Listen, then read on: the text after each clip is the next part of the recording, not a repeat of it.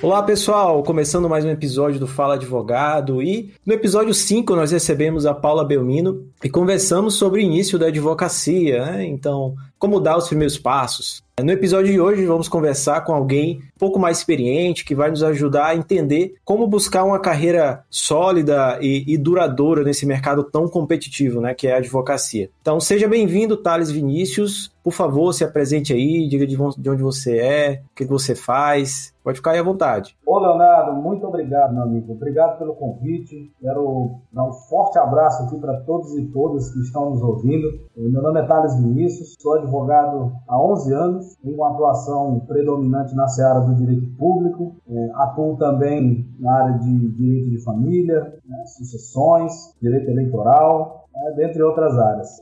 Atualmente eu também estou ocupando o cargo de secretário-geral da OAB. Estou aqui para para participar desse momento bacana. Desde já parabenizo a iniciativa e com certeza nós vamos ter um bate-papo muito legal. Show! E meu colega de bancada hoje é um jovem advogado, Paulo Henrique Oliveira. Por favor, se apresente aí. Boa tarde, Leonardo. Boa tarde, Thales. Obrigado pela oportunidade e é um prazer participar desse bate-papo. E como você bem falou, sou um jovem advogado, acriano, que iniciou a carreira há seis meses uma carreira aí em fase embrionária. Bom, bom, muito legal, muito legal essa dinâmica, né? Porque aqui eu também, né, sou jovem advogado, você aí que está nos escutando, né, já tem acompanhado aí os outros episódios, já deve estar cansado de saber quem eu sou.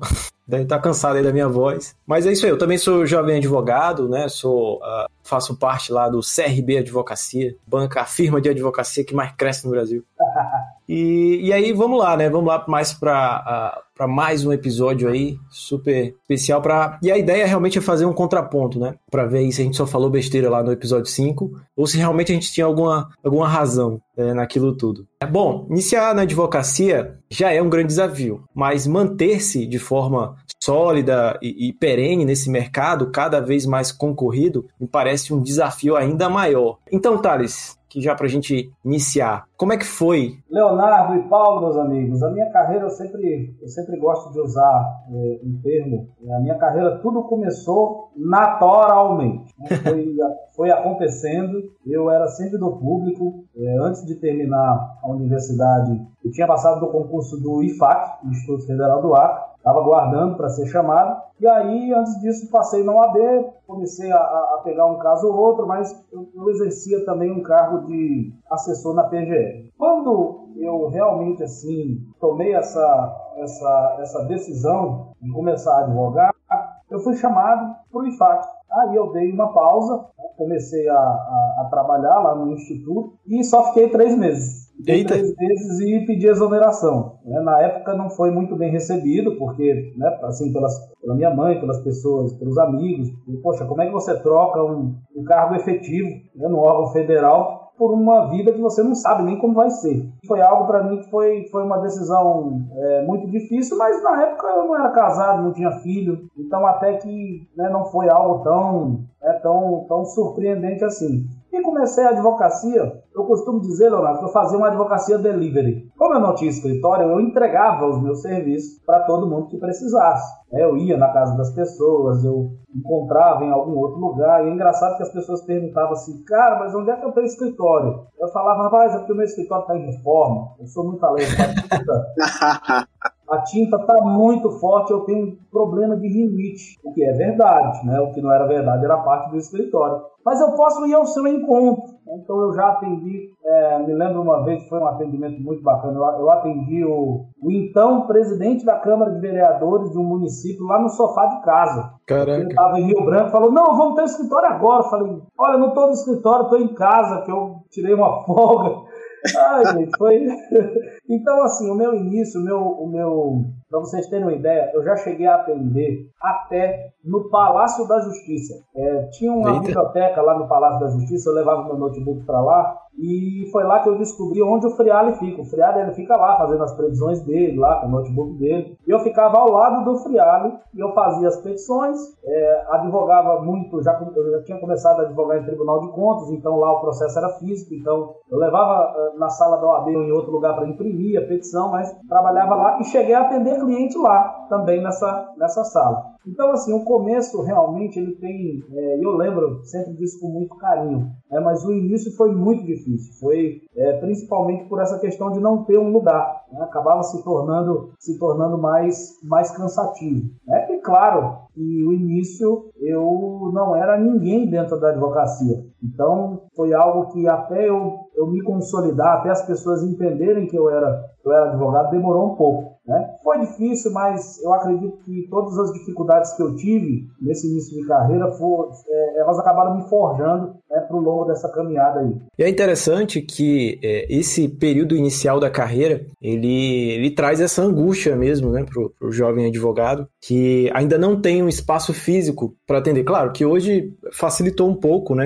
em relação aí que nós temos lá o escritório compartilhado, né, aqui da nossa seccional, que ajuda bastante, né? Mas realmente essa angústia de dizer que o escritório está em reforma eu, inclusive, eu já dei essa desculpa também, já dei essa desculpa também. E até bem recente, né? Porque nós saímos né, do ponto anterior, na qual é, tínhamos nosso escritório, no qual tínhamos nosso escritório, e deu uma confusão para o local novo que nós iríamos se mudar, acabou não dando certo no local é, que já estava tudo certo, né? Só para alugar e tal, só entrar, acabou não dando certo, a gente teve que procurar outro lugar. E aí passou um bom tempo sem nós termos um espaço físico para atender. Então a gente sempre dava essa desculpinha assim, Ei, rapaz, está tá em reforma lá, um novo espaço e tal. E a gente levava os clientes lá, lá na sala de reuniões da OAB, que quebrou um galho danado nesse período.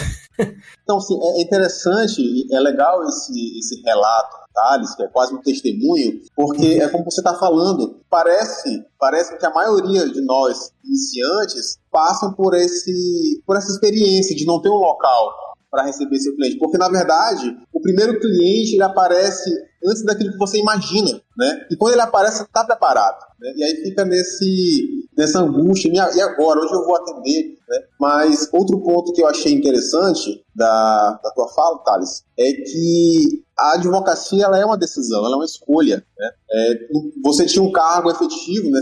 no, no, Brasil, onde as pessoas buscam a cada dia mais um cargo público, você abrir mão dele para seguir na advocacia demonstra que sim, a advocacia ela precisa ser, para ela ter futuro, ela precisa ser escolha. Você tem que ter isso como um objetivo na sua vida, é, caso contrário, parece que não, não tem muito como funcionar. Então, antes de tudo, é, precisa ser uma escolha. Né? E isso que você falou deixa isso muito claro para a gente. É verdade. E, e assim, e, e complementando, é claro que cada um tem a sua tem a sua história, né? Então, assim, nós é, começamos da mesma forma porque nós não temos a honra, o privilégio de ter uma família que já é da área. Porque tem, tem colega que Sim, começou é. a advogar na mesma época que eu, até tirou a B um pouquinho depois de mim, mas que já começou com o escritório montado, já começou com uma carteira de cliente. Por quê? Porque a família já, já, já tinha essa estrutura. Né? Então é claro que o caminho dele, em comparação com o nosso, vai ser um pouco mais, um pouco menos difícil, mas,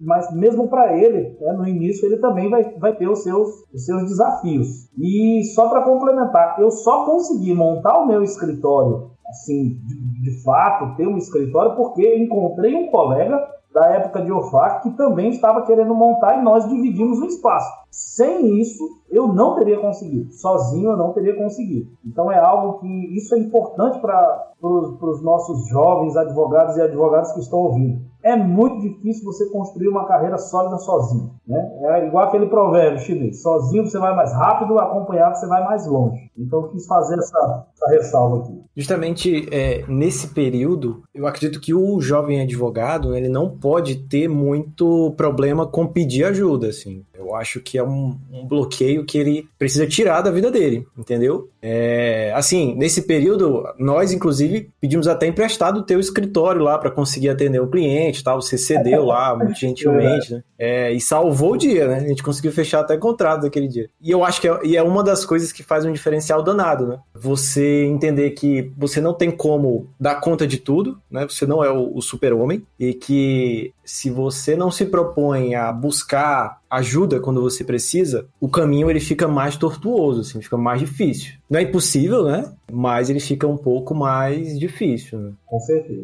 Cara, é, isso que você falou sobre vantagens competitivas é um ponto muito interessante, porque tem muita gente, muito colega, que reclama, né? Pô, fulano saiu da faculdade, já entrou direto lá na banca top, lá já tá ganhando bem pra caramba, já tá pegando uns processosão lá, show, e a gente aqui batendo cabeça com... Cara, e é uma coisa que eu, assim, eu não dou muito ouvidos porque eu não acredito muito que ficar focando nisso traz algum resultado, né? Porque, infelizmente, nós vivemos já nesses sistemas, quando nós nascemos já era assim, e existem pessoas que têm vantagens competitivas sobre outras, isso é, é, é fato. Né? E, e, a advocacia, como em qualquer mercado, também é, nós temos essa, esse fenômeno. É, mas, a, e aí eu já emendo aqui no, essa observação numa pergunta. Para ti, o início da tua advocacia, é, essas dificuldades que você passa e tal, é, vai necessariamente ditar o teu futuro profissional? Se você começa do zero, se você ali tá, tá lutando do zero, vai ditar o teu futuro profissional? Significa que você não vai se tornar um bom profissional, um profissional de sucesso, enfim? Meu amigo, essa pergunta, ela, ela tem um,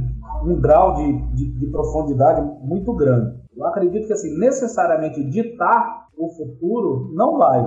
É, é, claro que quando você começa num escritório já estruturado, quando você já tem uma família que já é da área jurídica, digamos, ah, tem um sobrenome que é conhecido e tudo mais, óbvio que isso vai te colocar alguns passos à frente de colegas como nós que começamos do nada. Eu me lembro, cara, de um amigo, um dos meus melhores amigos, Daniel Luiz, ele é engenheiro civil. Quando eu comecei a, a advogar, ele falou assim: Cara, se tu conhece o fulano de tal, e o sobrenome era o mesmo sobrenome de, de uma desembargadora. Falei: Não, cara, não, conheço. É, pois é, montou escritório agora há pouco. Pô, deve ser mais tranquilo, né? Assim, ter um mãe desembargador e tal. Falei: É, pois é, pois é. E é o pessoal que tá concorrendo comigo, né? E aí ele falou: Caramba, Talitos, tu tá remando contra a maré, né, velho? Tá advogando aí com os filhos de desembargador contra essas grandes bancas. Rapaz, nesse dia eu, fui, eu, eu cheguei em casa e eu chorei. Eu falei: Meu Deus do céu, o que vai ser de mim? Porque realmente a gente rema contra a maré quando a gente começa desse jeito.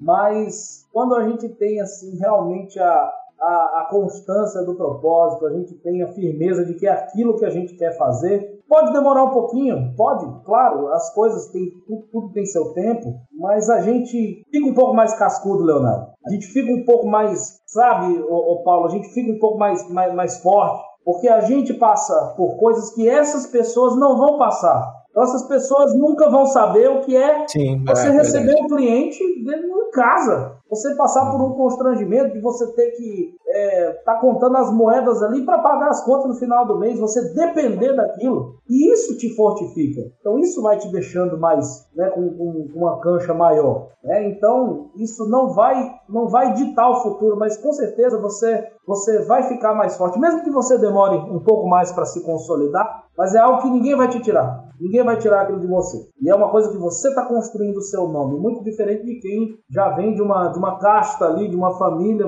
Sempre vai ser o filho do fulano de tal.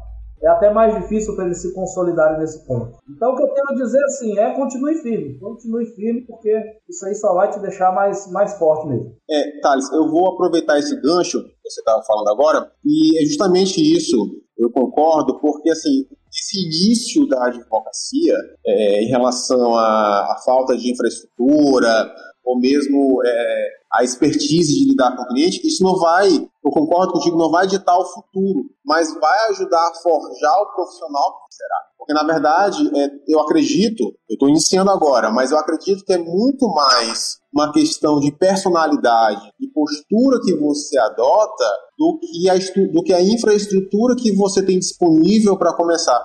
E às vezes uma pessoa, como você falou, que vem de uma família que já é do meio jurídico, já tem uma infraestrutura, é, não significa que a condição dele é maior, é melhor ou pior. Mas sem sombra de dúvida, às vezes carregar o nome de uma banca famosa, né, de, de tradição, é, coloca uma responsabilidade maior nas costas daquela pessoa, porque daquela pessoa se espera muito mais. Pelo menos assim, para quem está de fora, opa, não, fulano é, tem um determinado sobrenome, as pessoas normalmente vão exigir, vão esperar mais dele, por mais que ele também seja um iniciante. É, é interessante que isso pode ser até um pouco injusto às vezes, porque não é a tua, não é a tua teu sobrenome, não é a tua ascendência que vai ditar teu futuro, que vai determinar quem você é, quem você será. Né? Então, assim, eu acho que é muito mais determinante para o futuro aquela perso a personalidade que você tem. E sem dúvida, esses perrengues que você falou, Thales, e a gente passa no início, é, é, vão sem dúvida deixar você muito mais forte é, no, no, decorrer da carreira, no futuro, porque não, não é um desafio pequeno.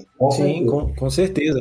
E aí e é interessante também que eu, nós já conversamos bastante sobre essa questão de, de mercado, barreiras de entrada, vantagens competitivas lá no escritório. Justamente quando nós faz, é, sentamos né, para fazer e rever nosso planejamento estratégico e tal. O que a gente percebe é que a advocacia é um mercado complexo, porque a depender da área de atuação e do nicho que você vai escolher ali para atuar, das escolhas que você vai tomando, as coisas vão mudando, né? Não, não, não é a mesma barreira de entrada em todas as áreas, as mesmas oportunidades em todas as áreas. E eu percebo que as grandes bancas, elas são condicionadas a brigar pelos mesmos clientes, pelo menos aqui no nosso estado, entendeu? Então elas brigam pelos mesmos clientes. Então eu observo que bancas menores ou advogados autônomos, eles se atuarem com uma organização e um planejamento bastante focados e com qualidade para atender ali pequenas e médias empresas ou um nicho específico, por exemplo, direito médico, né? Um nicho específico, eles podem ter muito sucesso, porque são justamente clientes na qual as grandes bancas não não não, não abarcam, né? ou porque não acredito que não vão é, dar o resultado né, que, que se espera né, para uma grande banca, ou porque não tem uma essa expertise específica né, é, nessa área, ou não tem é, como dar aquela aquele atendimento personalizado, pessoal, aquele olho no olho, né? Que, que alguns clientes e algumas áreas necessitam. E, e assim é uma coisa que nós batemos muito na tecla no escritório. E aí, quando é, a chavinha né, mudou, a gente percebeu isso, eu, pô, cara, é, a gente não tem que ficar amedrontado porque esses caras já estão no mercado, ou porque esses caras já têm aí 20, 30 anos já no escritório aí consolidado. Mas vamos aqui fazer nosso planejamento, vamos escolher aqui os caminhos que nós vamos trilhar e vamos tentar melhorar e sempre nos aperfeiçoar. E assim eu acredito que as coisas tomam um rumo, com certeza. Eu tenho não, certeza. Posso, dentro disso que você falou, posso só fazer uma, um pequeno, contar uma pequena historinha rapidinho sobre isso? Pode. É, olha só, no, no início da minha, da minha carreira, assim, eu, eu advogo um, um dos meus nichos de atuação é no Tribunal de Contas. Eu advogo, faço defesa de gestores, ex-gestores, secretários, ex-secretários, é, ex-prefeitos, enfim. E aí teve um dia que um, um, um quando ele era prefeito né, de, de, uma determinada cidade, ele tinha ouvido falar do meu trabalho, pô, vamos fazer um contrato aqui, pô, era, era, era processo pra caramba. É, é, geralmente, assim, tem, tem muitos processos, né? Cada pessoa, é, é, principalmente ali prefeito, tem, tem vários. Uhum. Aí a gente fez um. A gente chegou numa, numa negociação e, e fechamos um contrato fixo. Pai, eu fiquei feliz demais. Tava ali com os meus meus quatro anos de advocacia. Caramba, legal. Aí fizemos um contrato assim de 36 meses, que era o tempo que ele ia Show. deixar a gestão, né? Cara, fiquei feliz demais. Fiquei feliz, feliz. Né? Aí, beleza. Mandei o contrato para ele. Aí ele não me respondeu. Aí eu falei, ah, mas tudo bem, pô, o cara é prefeito, né? O cara tá, tá ocupado, tá cheio de coisa. Rapaz, aí no outro dia eu mandei só aquela mensagem marota, né? Falei, opa, mandei o contrato, viu? Aí o cara não respondeu, aí passou uma semana, passou um mês. Falei, cara, eu não vou mais perturbar ele não, né? Então o contrato tá lá, a gente já tinha acertado tudo. Aí eu vou lá no Tribunal de Contas para ver um outro processo, que não tinha nada a ver com aquele. E por acaso, na mesa da secretária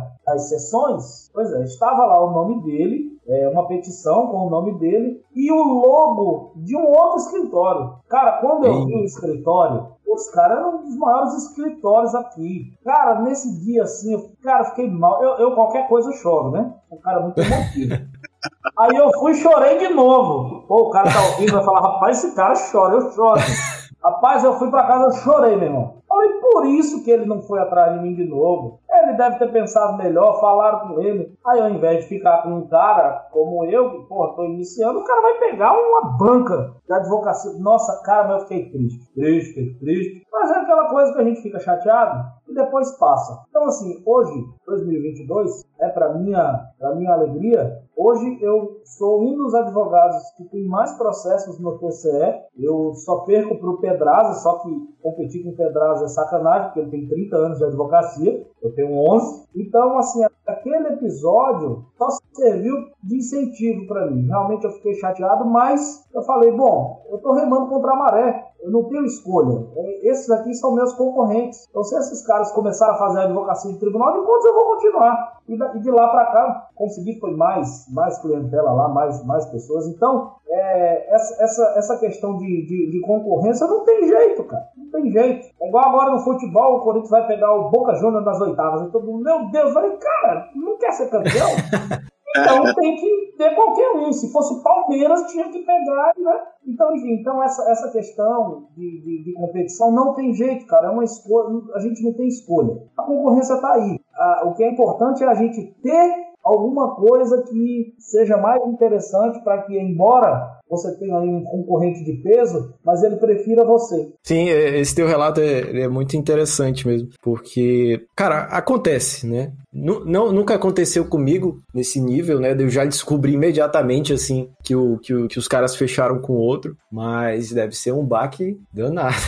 Meu irmão nem me fale. Inclusive, acabou de cair outra lágrima aqui, só de lembrar. e assim, hoje em dia, para jovem advogado, com áreas aí nascendo a todo momento, cara, explodindo, né, de inovação, direito digital e tal. Eu acredito que é, se o jovem advogado ele é, é, observar essas oportunidades que, que vão aparecendo e tentar realmente se destacar, ele e persistir, é claro, acho que persistência é a palavra nesse podcast, com certeza, atinge o sucesso. Atinge o sucesso, sim. Não, pra você perceber, tem uma área aqui no, no, no Acre que ninguém, ninguém atua praticamente quase ninguém atua, né? que é, é, registro de marcas, proteção e defesa de marcas e patentes, propriedade intelectual.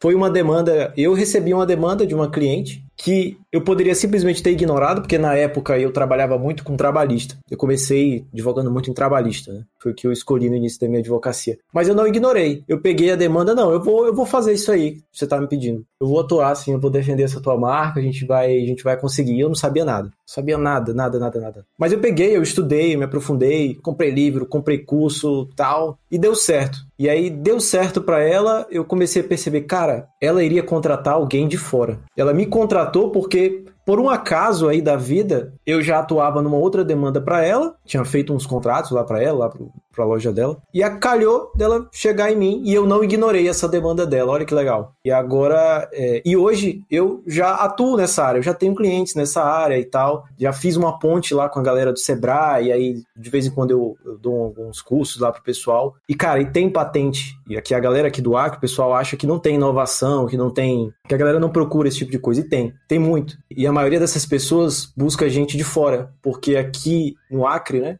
as pessoas ainda não enxergaram essas oportunidades. Então, talvez seja realmente só uma questão de abrir um pouco a cabeça, pensar um pouco, de se voltar. Uma coisa que a gente fala muito aqui no, no podcast é realmente é, sentar, é, avaliar tuas potencialidades, teus defeitos, fazer um planejamento, realmente pensar nas tua, tuas escolhas. Porque eu digo que um planejamento mal feito ainda é melhor do que não ter um planejamento. Porque um planejamento mal feito, ele vai dar errado, mas aí tu vai olhar para ele, ah, beleza, vou aqui ajustar, deu errado aqui, aqui, aqui, tá meio ruim aqui, e aí você ajusta e segue. Mas é melhor do que não ter planejamento nenhum. Sem planejamento nenhum é difícil. Mas você falou das áreas de atuação. As tuas áreas de atuação do início, elas são diferentes das áreas que você trabalha hoje em dia? Aquilo que você atuava no início é o mesmo que você atua hoje em dia? Leonardo, incrivelmente, sim apesar de desse meu começo meio naturalmente, mas eu acabei consolidando essas áreas. Porque o que, que eu pensei? É, aí foi, foi algo, não foi muito planejado, né? foi algo mais de feeling.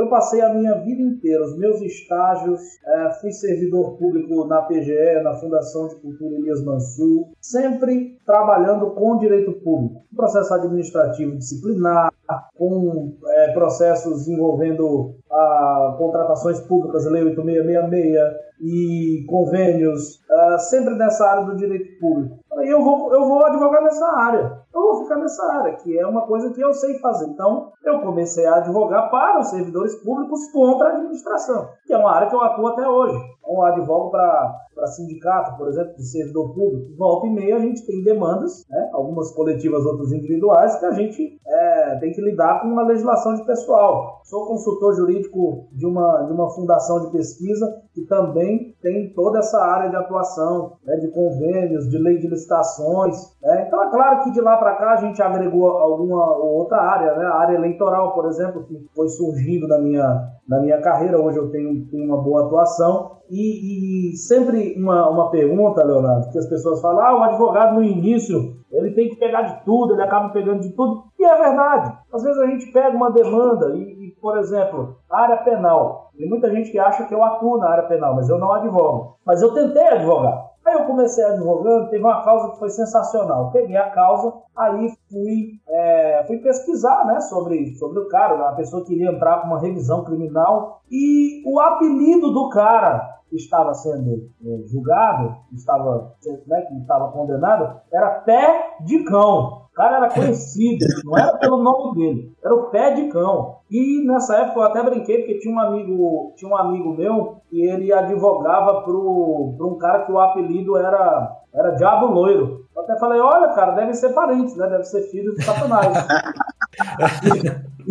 E aí, cara, eu peguei, vi o pé de cão, o que, que ele tinha feito no processo. Falei, foi a mãe dele que veio me procurar. E a mãe, meu Deus, meu filho não fez nada e tudo mais. Eu falei, rapaz, eu não vou ser advogado do pé de cão, não. Não deu. Advoguei ainda em algumas causas de juizado criminal, mas realmente foi algo que eu não, que eu não consegui me, me adaptar né? Foi algo que né, não, não, não, consegui. Mas, e, e lógico, a primeira, a, o meu primeiro processo da minha vida, a minha primeira audiência como advogado, foi na separação da minha mãe, do segundo casamento. Foi sensacional.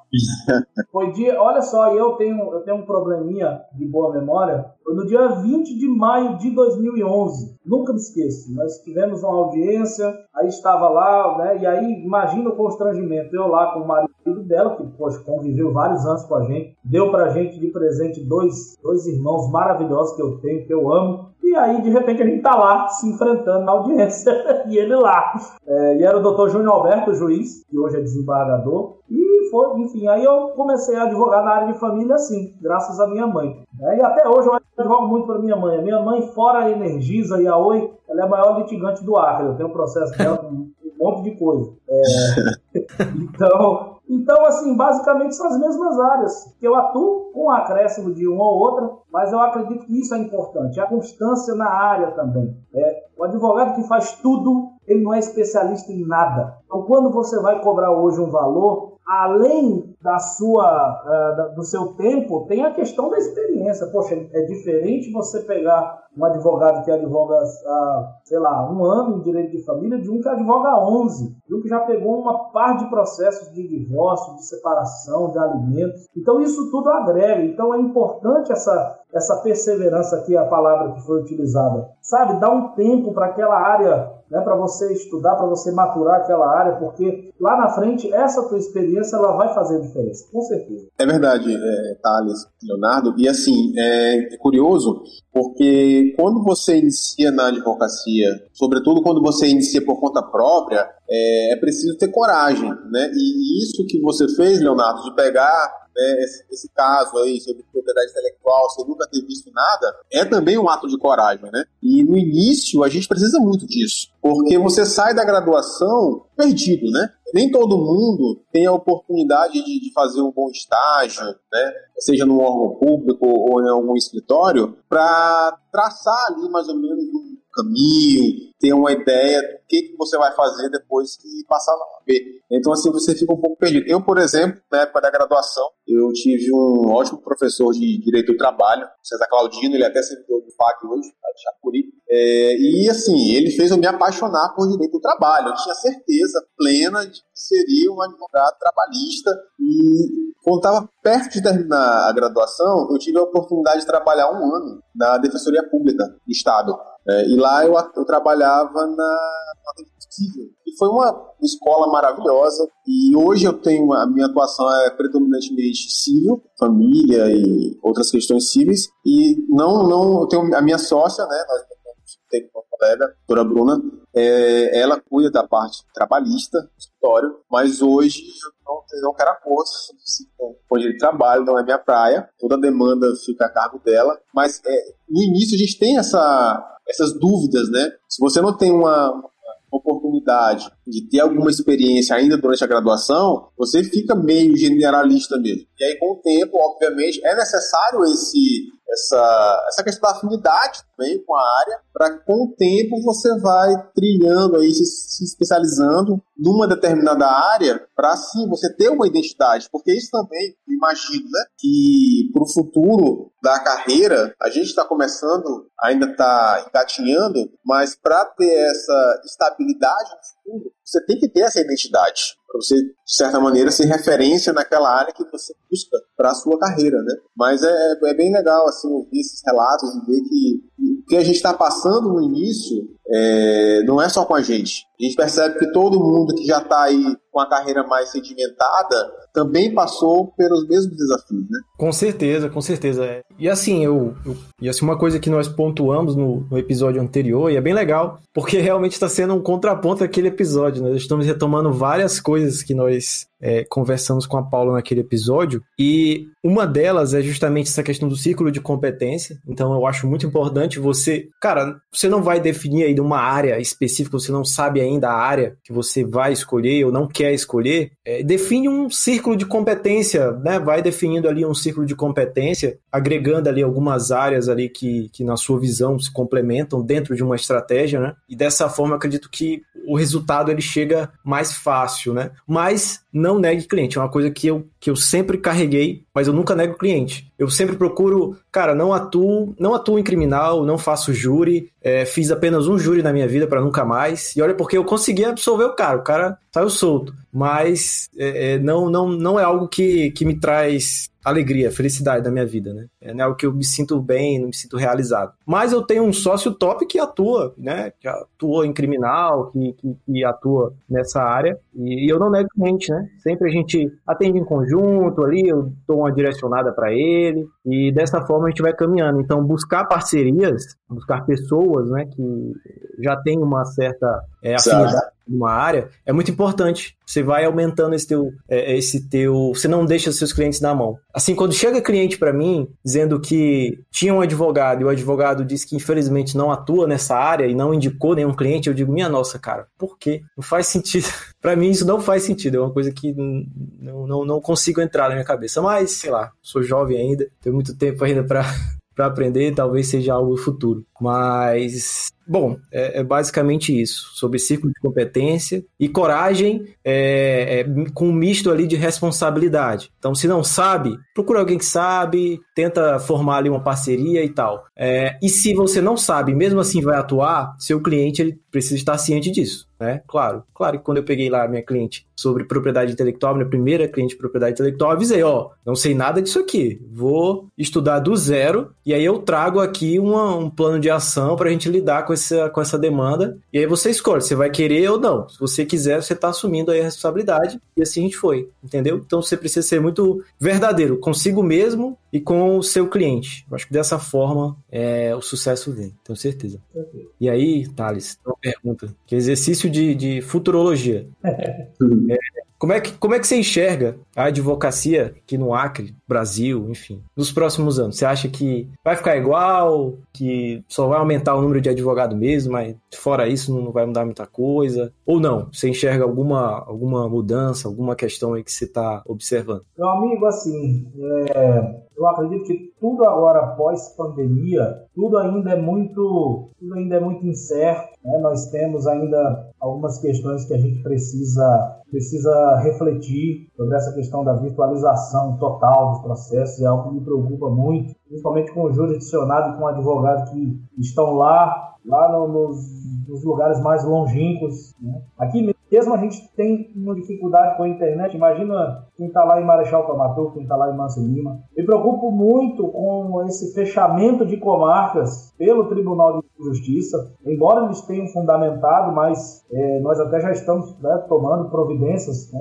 na OAB, então todas essas, essas questões elas deixam a, a, gente com um pouco de dúvidas, porque infelizmente a gente depende de uma série de fatores para que a advocacia melhore. A gente depende do aquecimento do mercado, a gente depende da economia, a gente depende é, do bom funcionamento dos tribunais, dos órgãos auxiliares. Então, é algo que, assim, a minha esperança é que a gente, cada vez mais, a gente melhore. O que depender de nós, da nossa vontade, e aqui eu não falo mais como, como advogado, mas só para fazer essa, essa ressalva que não tem, não, não tem como fazer. O que depender da diretoria da OAB, da atual gestão, o que nós pudermos fazer para que isso aconteça, para que melhore a advocacia, nós estamos batalhando para isso. Agora, é claro que não depende somente de nós, depende de uma série de fatores que aí, é claro, como cidadão, como, como pessoa, eu, eu, eu espero né, que melhore, né? porque as notícias são cada dia mais assustadoras. Hoje, é, eu, eu fui abastecer, já estava um valor diferente. Todo dia, é, gasolina aumentando, né, preço da cesta básica, enfim, são coisas que nos afetam diretamente. Então, o que eu posso dizer para você é que ah, eu tenho esperança de que nos próximos anos a gente com certeza vai ter uma situação melhor na advocacia, não só na advocacia, mas é, em todas as áreas como um todo. Sim, sim. É, e é interessante, Thales, porque foi uma conversa que nós já tivemos lá no escritório. Se essa situação na qual é, é, nós vivemos de inflação alta, é, desemprego alto, guerra, né? Muito tempo a gente não tinha essa, essa preocupação com guerra e hoje em dia tem essa mais essa preocupação aí na cabeça. É, será que isso também não é um ponto que beneficia, pelo menos eu vejo que beneficia algumas áreas? Por quê? Aí minha tese, né? É minha tese. Vou explicar aí minha tese, pode estar errada. As pessoas elas vão buscar é, advogados com uma frequência maior, justamente para não perder, porque elas estão sentindo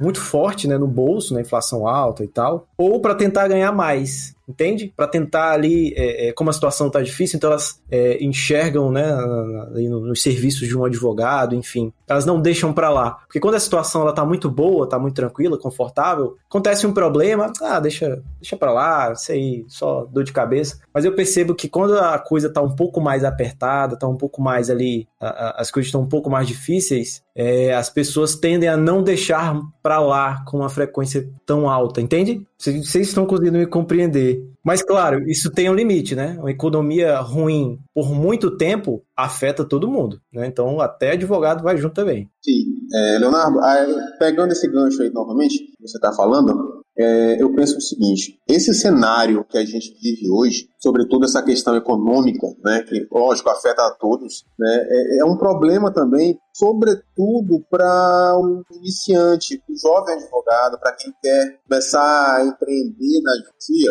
Por que eu digo isso? Nós que somos jovens advogados, né, iniciando a carreira, a faculdade de direito hoje, isso na, na minha época de graduação, bati muito nessa tecla, tentei mudar na minha época, meu curso, não, não consegui, né? Mas a advocacia, ela não é estimulada dentro da faculdade. Ela não é. É, é vendido para o aluno de direito que o futuro é a carreira pública, né? É a carreira pública Exatamente. que é o sucesso dentro do direito. Então, aí você pega essa situação que a, a a graduação, a faculdade, a universidade, ela não estimula, ela coloca a advocacia muitas vezes como uma opção se você não conseguir nada melhor. É um tremendo erro, mas infelizmente a gente vê muito isso acontecer hoje em dia. E aí você pega esse cenário de economia frágil, isso muitas vezes é um motivo para desestimular aquele jovem a iniciar na advocacia, a tentar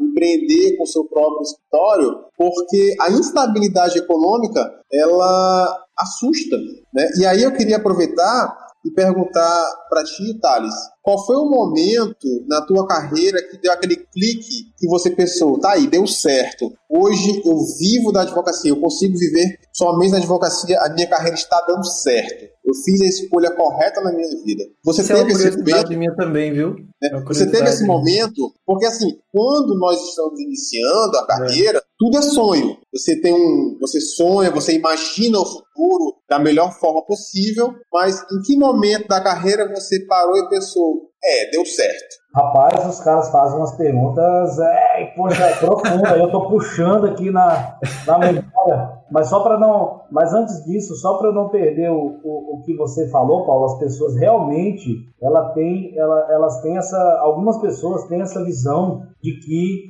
é, as outras áreas elas são coisas é, superiores, né? Elas são, nossa, é, foi muito engraçado. Nós, nós ganhamos a eleição da OAB ano passado Aí, aí, pô, aquela festa, aquela coisa aí, uns três dias depois eu, recebo uma mensagem de uma pessoa que tinha visto na internet, né? Ela, ô oh, Thales, ai, eu te conheço desde criança, nossa, fiquei muito feliz com a eleição de vocês, viu? Olha, parabéns, viu? É, e agora só sucesso na sua carreira. Tenho certeza que daqui, é, você tá caminhando firme aí para ser um juiz, um promotor. Eu falei, meu Deus do céu, será que essa mulher não entendeu que, que eu não tenho vontade de fazer isso, gente?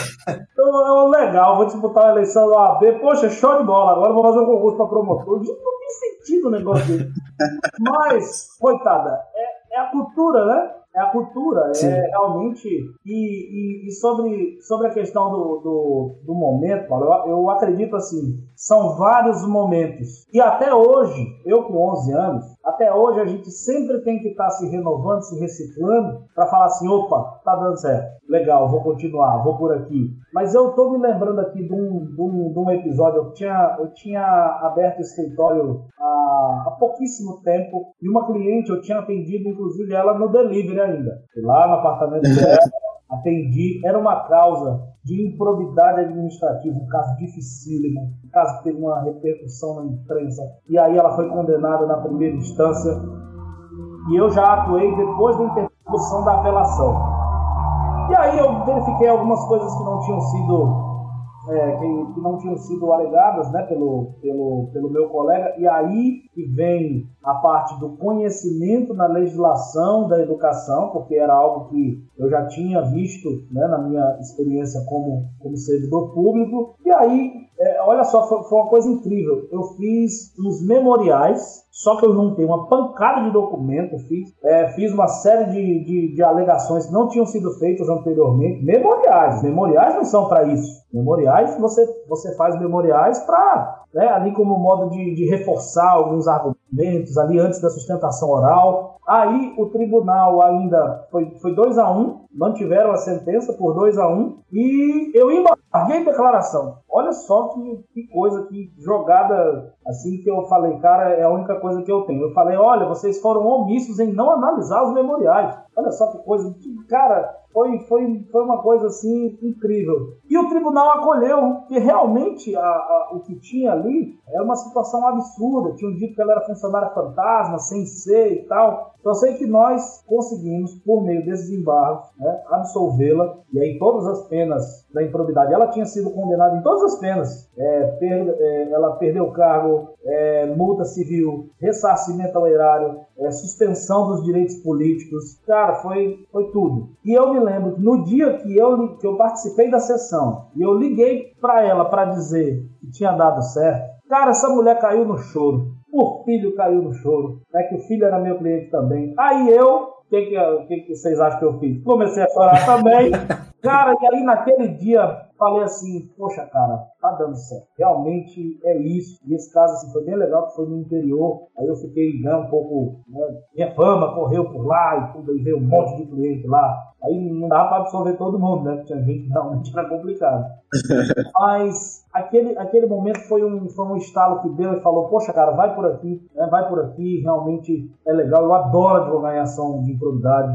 É, então, eu, eu, acredito que esse momento, para mim, foi um momento marcante. Mas é, você, Paulo, que está aí com, com, seis meses, o Leonardo, que já está há algum tempo, existirão outros momentos, outros estalos de outras coisas que vocês vão falar, pô, cara, legal. Forma vão existir coisas que vocês vão falar assim, putz, cara, preciso mudar isso aqui. Isso aqui não tá legal. Isso aqui não. Eu, eu por exemplo, dia desses, eu, eu fiz um, um inventário estou trabalhando no inventário e eu, eu, me arrependi amargamente de ter cobrado o valor que eu cobrei. Falei, meu Deus do céu, eu não fiz. Já aconteceu comigo mesmo. Não é possível, cara, que eu tenho 11 anos de advocacia e eu cometo um erro desse. Falei, meu pai do céu. Né? Então eu falei, não, isso não vai mais acontecer. Não, é, não, não vai mais, porque são coisas que a gente já tem que, né, com, com, tanta, com tanta experiência, com tantas coisas, a gente já tem que saber. Né? A gente tem que chegar, meus amigos, num, num, num nível que daqui a pouco você, fazendo uma consulta ao cliente, você vai saber se aquela demanda vai ser boa ou não para você. Você vai saber. E é importante isso, porque muitas vezes aquela demanda vai te dar uma dor de cabeça, vai te dar um trabalho excessivo Sim. que vai deixar vai sugar tua energia,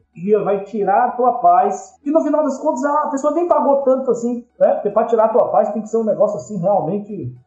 É verdade. Thales, é, é realmente interessante porque toda essa nossa conversa aí perpassa é, algumas questões que nós conversamos em, epi em episódios anteriores, inclusive, é, sobre essa questão de, até você citou agora, né? Precificação. É, pô, será que precificação não existe um, um, um sistema, uma forma é, de nós criarmos um assim, um sistema ali mínimo para você conseguir precificar honorários e tal. E existe. É, o livro lá que eu indiquei no episódio 5, inclusive, planejamento estratégico é, é, para escritórios de advocacia do Graciotti, ele tem um capítulo sobre precificação de honorários e ele vai trazendo ali várias, é, várias possibilidades, né? Se seu escritório trabalha dessa forma, geralmente se adota esse tipo de sistema. Se seu escritório adota, tem esse tipo de, de, de, é, de demanda aí, seria interessante se olhasse isso. isso é, é bem interessante, é bem interessante mesmo. É, mas é coisa que só realmente batendo cabeça e sofrendo com isso aí, cara, isso já aconteceu comigo, olha. E é algo que até hoje a cliente tá muito feliz, que a gente conseguiu, né? Ganhou, mas a gente olha, putz, grila, cara. A gente poderia ter, ter ali, ó, se feito ali, meu amigo, e não teria nem custado, não teria nem custado muito para cliente, mas, mas enfim, já foi. Importante que a cliente tá feliz, né? Importante que deu certo. Leonardo, é importante, assim, às vezes, às vezes essa demanda que é pequena, ela vai te trazer uma demanda grande lá na frente. Sim. É, eu mesmo tive um caso que eu, eu, tinha um amigo que passou assim, falou, cara, bicho, pega uma demanda aqui para mim, cara. Porra, o cara tá me enchendo o saco. É uma demanda chata contra o Santander. Negócio de banco, negativação de banco. Ah, negócio, nossa, chatíssimo. Falei, ah, tá bom. Vou lá pra pegar, né? É, detalhe, o cara era secretário de Estado. Falei, pô, legal, cara, vou advogar pro cara, né? Realmente bestinha, mas falei, poxa, não tem nada a ver, o cara não fez, eu fiz. Aí daquela demanda ele gostou, fizemos outra, daqui a pouco ele passou todos os processos que ele tinha no Tribunal de Contas para mim, daqui a pouco ele virou deputado, daqui a pouco eu já estava advogando para vereadores, para outros deputados por causa dele, ou seja, começou com uma demanda besta do Santander. Coisa boba mesmo, cara, uma coisinha que Sabe, qualquer estudante podia fazer. E aí é que a gente precisa ter a humildade de falar assim, não, peraí, vou, vou pegar isso aqui, vou tratar com carinho, Boa, vou fazer verdade. de modo ético. Por quê? Eu nem sabia o que, que aquilo ali ia gerar para mim no futuro, mas por causa daquela demanda pequena, consegui muita coisa boa depois. Então a gente precisa ter essa humildade. Né? E tratar todo cliente de modo, de, modo, de modo especial, de modo único, seja ele qual for, seja... É, da, da origem mais simples a, ao mais sofisticado, porque todo, ele é importante, todo mundo é importante. Então, isso aí para mim é, é algo que eu. eu é, com certeza. É verdade, é verdade, Salles. Eu gosto de pensar, com base nisso que você falou, que às vezes aquele caso é algo pequeno. Juridicamente falando, é algo pequeno, é algo simples, mas para aquela pessoa pode ser a causa da vida dela. Para aquela pessoa, para aquele cliente, é a causa mais importante da vida dela. Talvez seja a única causa que ele tenha na vida, né? E, e eles dão uma, pode dar uma importância muito grande. E por mais que essa pessoa não volte a ser um cliente, mas ele abre portas para outros. Né? Abre portas. Abre mesmo. Isso é, nossa, isso é cristalino, cara. Isso é verdade mesmo. E uma coisa que eu cara, eu falo muito lá no escritório, já, já sou chato, cara, eu sou chato, né? Que não existe demanda chata, não existe cliente chato, não, não tem isso, cara. Existe cliente, existe demanda, ponto. Se você, ah, não gosta, aí é uma coisa sua, você não gosta de atuar nessa área, você não gosta de atuar é, é, nessa demanda aqui específica, você daí não tá batendo santo com o cliente, né? Porque às vezes acontece mesmo. Então, isso aí é uma coisa, mas você jogar essa culpa para o cliente, para, sabe, para a demanda, não, não é legal. Não é legal. Porque eu vejo eu vejo alguns advogados reclamando, reclamando de cliente, isso me dá uma angústia, cara. Isso me dá uma. Quando é meu amigo, eu falo. Assim, eu, eu falo mesmo, cara, para com isso, cara. Pô, teu cliente e tal. Essa demanda aí, como você falou, Paulo, pode ser a demanda da vida do cara, pode ser algo importantíssimo para ele. Exatamente. E você aí tá reclamando que tá ganhando pouco e tal. Então o problema foi contigo, que não, não conseguiu identificar realmente é, é, o valor adequado para cobrar, não, não, não fez um bom contrato, e aí o problema foi contigo. Mas não adianta jogar isso pro teu cliente, né? Não, Ele é cliente. Com certeza. Ontem, gente, ontem, tá aí, cara, ontem, né? Eu deixei aproveitando o feriado para resolver umas demandas e tal. Aí veio, eu atendi algumas pessoas, aí veio uma professora da rede pública, aí aposentada e tal. E aí ela falando, mas que negócio é esse? Eu vou te pagar por uma demanda, eu não sei se você vai ganhar. E se eu perder? Como é que fica? Rapaz, a mulher veio brava, meu. brava, brava. Aí eu, muita calma, falei, a senhora quer uma água? A quer um cafezinho? Não, aí eu acendi um incenso aqui para tirar as impurezas. eu falei, minha amiga, a nossa atividade é uma atividade de meio. Toda aquela coisa, né? Ah, Sim. mas isso tá errado, isso tá errado. Aí eu falei assim, minha amiga, me diga uma coisa. A senhora era professora de quê? Ah, eu era professora de, de português. A senhora passava o semestre inteiro ensinando o aluno ali e tudo mais. Diga uma coisa, se ele tirasse uma nota baixa, a culpa era sua, né? Claro que não era minha, claro que não, porque eu fiz o que eu pude, eu me esforcei, eu estudei, eu me preparei para dar aula. Se ele não, não, não, tirou a nota boa, a culpa é dele. Aí eu falei, exatamente, meu amigo. Eu estou aqui para pegar a sua demanda para fazer o meu melhor. Por quê? Porque eu estudei, porque eu me preparei. Agora, a gente depende de um entendimento que não é nosso. A gente tem que ter um entendimento lá do juiz e tudo mais. Ela, tá bom, doutor, me dê esse contrato aí, vamos fazer logo isso aí. então, Rapaz, eu vou pegar esse teu exemplo para mim, ó. Eu, eu já anotei. Eu já anotei aqui. Dica aí, ó. Rapaz, então, é assim, são, são coisas que a vida vai dando pra gente, são coisas que a, a experiência vai, vai trazendo. Mesma coisa, precificação. Quer dizer, você, o advogado, a pessoa que te procurou, ou ela foi indicada por alguém, ou a pessoa viu em algum lugar. Então, assim, ela tá, ela tá querendo muito fechar com você. Você não pode deixar que o valor atrapalhe. Então, você sabe uhum. que determinada demanda, sei lá, não, uma demanda vai me remunerar 3 mil reais. É o mínimo que eu posso cobrar. Menos que isso eu vou ter prejuízo, vai ser complicado. Porque você não vai falar para a pessoa, Leonardo e Paulo, que essa demanda custa 3 mil reais. É igual você vender um produto, vender um carro. Não, estou vendendo o carro por 70 mil. Se você fala isso, o cara vai querer comprar por 60, por 50. Então, o que, que eu faço dependendo do cliente? Eu falo, olha, isso funciona muito com, com empresário, gente que mexe com comércio, porque ele vê valores, né? Então, para ele, qualquer coisa é vantagem. Sim. Uhum. Eu sei que a demanda custa 3 mil para mim, 3 mil tá bem pago. Olha, fulano, é o seguinte, ó, para esse tipo de demanda, eu não cobro menos que 8 mil reais. Não cobro. Não cobro porque realmente é, é trabalho, eu tenho uma expertise muito grande nessa área. Só que é o seguinte, o senhor foi indicado pelo fulano de tal, é meu amigo, ele pediu para eu cuidar dessa demanda com o maior carinho. Então eu não vou fazer por esse preço para o senhor, não. Ao invés de fazer por esses 8 mil, vou baixar para o senhor para 6 mil. Se o senhor me falar assim, olha, eu vou pagar à vista, eu ainda lhe dou um desconto. Dependendo das parcelas que o senhor quiser, eu ainda faço mais um desconto para o senhor. O cara vai com um advogado bom, o cara vai bem indicado, é tratado com carinho, e ele chega assim, meu Deus, mas olha que legal, e ele ainda faz uma condição facilitada para mim. Puxa, show de bola. Você não vai cobrar menos que a tabela da OAB, porque essa é a regra. Você não pode cobrar menos que a tabela da OAB. Você não vai ganhar mais do que o cliente, por, por conta, né, a depender da demanda, se você tem ali um, algo que você vai oferir. Que é isso que a gente tem que ver, são essas duas coisas básicas. Você não pode cobrar menos que a tabela e não pode ganhar mais que o cliente. Pronto. E aí a estratégia de Sim. precificação é o que você tem que ter. Aí você tem que ser um negociador, você tem que ser um vendedor, Você tem que mostrar para o cara que você, além de bom advogado, que vai cuidar da demanda dele, como ninguém cuidou antes, você ainda está dando uma vantagem financeira para ele que nenhum outro advogado vai dar. Aí, meu irmão, ia correr para o abraço, assinar o contrato, fazer os boletos e a felicidade. Sim, sim. E, e é importante e aí principalmente para o jovem advogado, né, que está começando aí, ter as ferramentas para você conseguir negociar. Então você tem que ter no mínimo uma forma de emitir boletos, né? É, é, se você tiver ali um sisteminha de pagamentos, você consegue ainda é, é, é, ter um controle maior né, sobre esses boletos, você tem que ter ali uma máquina de cartão e tal, para você realmente dar opções, né, para você conseguir trabalhar ali com aquele cliente até chegar é, é, num valor legal, numa forma de pagamento legal, tanto para você quanto para o seu cliente também. Importante. Verdade. Né? É isso então. Então, ó, a gente já falou de muita coisa, hein? Muita coisa mesmo. E infelizmente chegou o final. Nossa, chegou o final.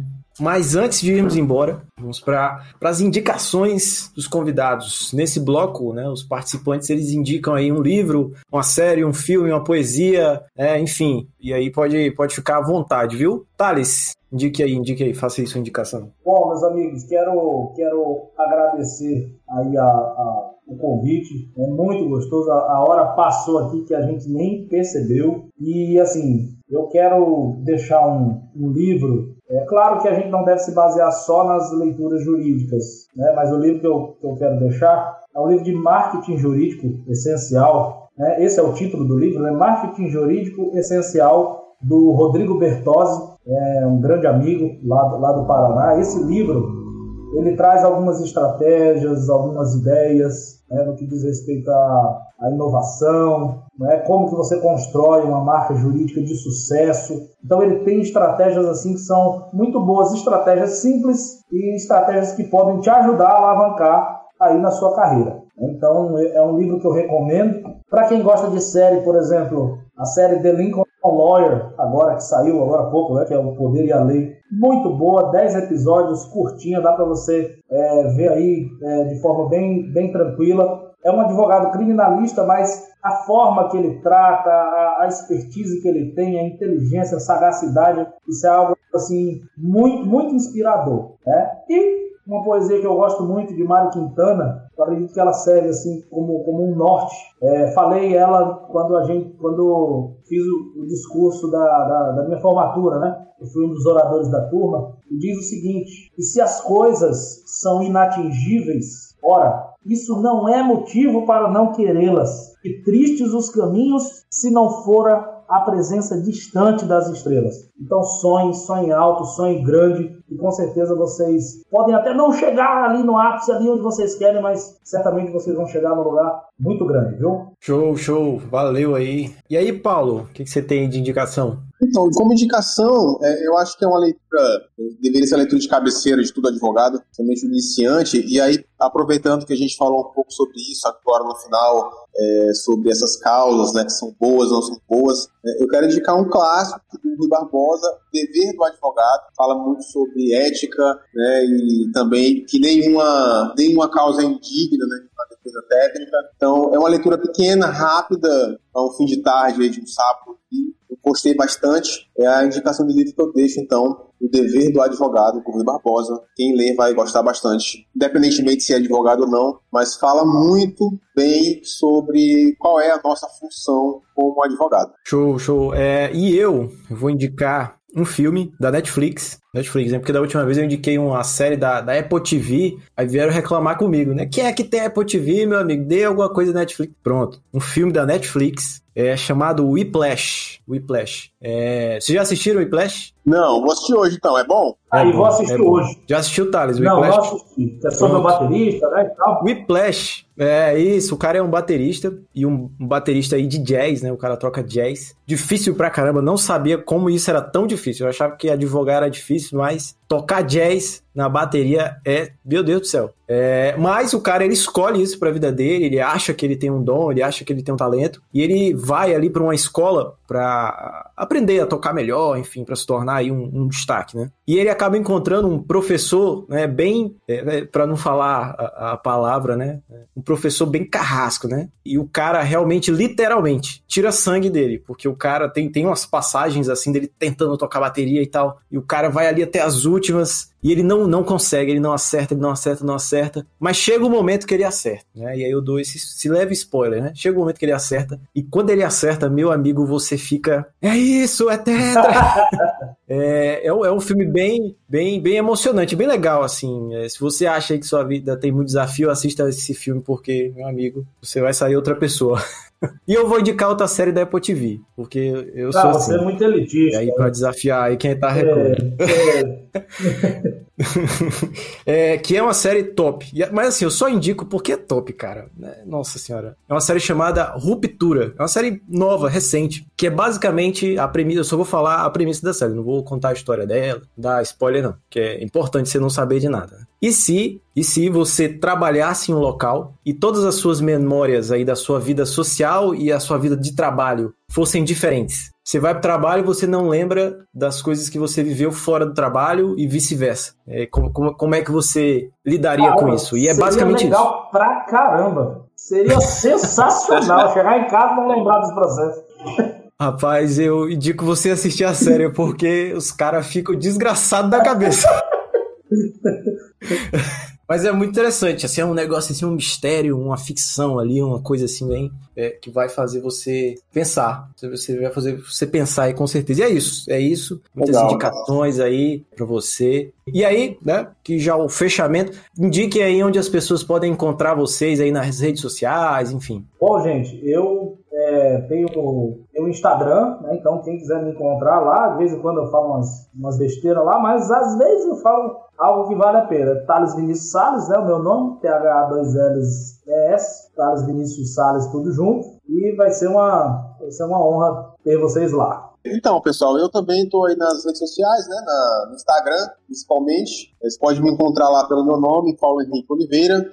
Estamos engatinhando e aprendendo ainda produzir conteúdo, mas aí é um dia após outro a gente vai adquirindo experiência, né, para cada vez mais produzir conteúdo de qualidade, informativo, para sempre dar aos nossos seguidores uma um pouco mais de informação a respeito do mundo jurídico. Ótimo, ótimo. E você pode me encontrar lá no Instagram, Leonar, Leo, eu sempre erro, sempre erro. leobandei.ra. Acho que eu tenho que simplificar isso aí, porque até eu erro. E não esqueça também de seguir a nossa querida CJA lá no Instagram, em arroba jovemadvocacia.oabac. E claro, seguir o, o, o Fala Advogado lá no Spotify, ficar atento lá, uh, se inscrever lá no canal do YouTube da OAB, vai sair lá também os episódios, tanto no Spotify quanto no YouTube. E vida longa aí pro nosso projeto. Muito obrigado. Valeu, Thales. Valeu, Paulo. Até mais.